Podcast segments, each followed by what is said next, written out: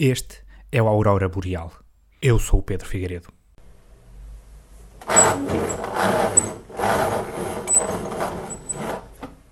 As persianas são uma invenção do mundo moderno, mas de um mundo moderno que parece não ter evoluído durante 100 anos.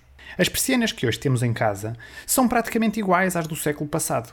Acontece que em vez de serem de madeira ou palhinha, são agora de um plástico branco que se tornou standard em todas as casas de Portugal. As persianas são construídas em ripas que se encaixam umas nas outras, com furinhos nos intervalos, cuja função é deixar entrar luz consoante a nossa vontade. Se fecharmos completamente a persiana, eles desaparecem e ficamos num quarto que parece um bunker. Muito útil para quem tem um estúdio de fotografia em casa e quer revelar fotos. Fora isso, não tem grande utilidade, a não ser que gostes de acordar e pensar que estás cego, como se estivesses no ensaio sobre a cegueira. Se a persiana ficar entreaberta, então estes furos projetam nas paredes do quarto uns pontinhos. Alexandra Mendes pensou na hipótese de estes furinhos terem outras formas e poderem dizer alguma coisa. Temos várias opções. Estamos a trabalhar muito bem com o código Morse. São sequências de furinhos e linhas que formam palavras em código Morse.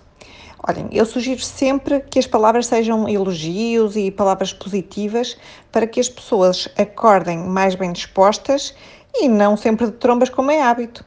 Dependendo da orientação do sol, até são palavras que ficam projetadas na nossa cara. A aparência destas persianas não é muito diferente das que há no meu bairro. Quando a garotada descobriu que são fisgas de grampos, começou a fazer pontaria às janelas, até fazer furos em várias zonas das persianas. Aquilo sim é que é um autêntico código Morse. Mas Alexandra teve mais ideias iluminadas para os seus stores. Aqui nesta mais conceptual, eh, projeta o desenho de um solzinho dentro de casa. Para ser mais divertido, em princípio, vamos acrescentar ao sol os óculos de sol. Só pode ficar espetacular. Estes furos das persianas são cortados a laser e por isso podem ter a forma que se quiser. Depois também temos furinhos em forma de nuvens animais para os quartos das crianças, por exemplo, burrinhos, elefantes, ou até um lagarto para espantar moscas e melgas no verão. Tem também a Nossa Senhora para o quarto da avó. Um, nós não aconselhamos muito para avós que vejam mal, porque facilmente podem confundir com uma aparição. Como vai mexendo conforme o sol passa, engana muito e depois eles ficam a, ficam a falar contra a parede. É muito chato.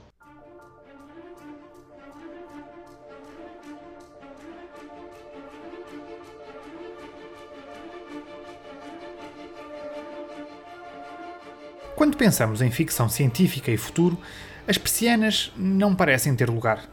Não conseguimos imaginar um filme do Star Trek e a sala de comando da Enterprise com persianas nas janelas. Nas batalhas interplanetárias não há tempo para subir e baixar stores. O futuro prometeu-nos portas automáticas que abriam e fechavam a nossa passagem. A única coisa que conseguimos arranjar foram as persianas elétricas, o que fica muito aquém. Para ser do futuro, havia de ser alguma coisa que a empresa Stores Raul não tivesse habilitada a fazer.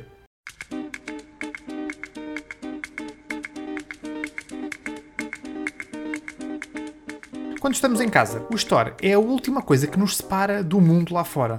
Puxar a fita da persiana é o scroll da vida real. É como se houvesse uma cortina do palco que separa os atores dos espectadores. Ao puxarmos a fita da persiana, parece que somos donos de um teatro e estamos a preparar tudo para a peça começar. Só que em vez de um texto do Shakespeare entrar em cena, somos só nós a vir à janela e estender roupa. Aliás, este abrir e fechar das persianas é uma maneira subtil de sabermos os horários dos nossos vizinhos. Aquela persiana que baixa a meio da tarde para passados 20 minutos voltar a levantar, aquilo conta uma história que depois é evidenciada pelo cigarro fumado à janela com a t-shirt ao ombro. E que tipo de pessoa é que tem uma vida tão ocupada que não pode puxar a fita da persiana? É que há pessoas que mandam instalar estes stores elétricos. Que mundo é este em que as pessoas não querem puxar uma espécie de liana para deixar entrar luz em casa? Se forem pessoas sem força, eu entendo. Fora isso, qualquer resposta é um disparate. Para uma velha, eu entendo que puxar uma fita possa ser uma tarefa titânica, ainda para mais com o risco da fita dar um coice e puxar a velha para cima, para ir entalar os dedos lá em cima, naquelas eh, rodinhas da castelharia. como se fosse um capelão encarregue de tocar o sino da igreja e com o movimento de um lado para o outro do sino o levantasse do chão a cada badalada. Só aí é que eu entendo estas persianas elétricas.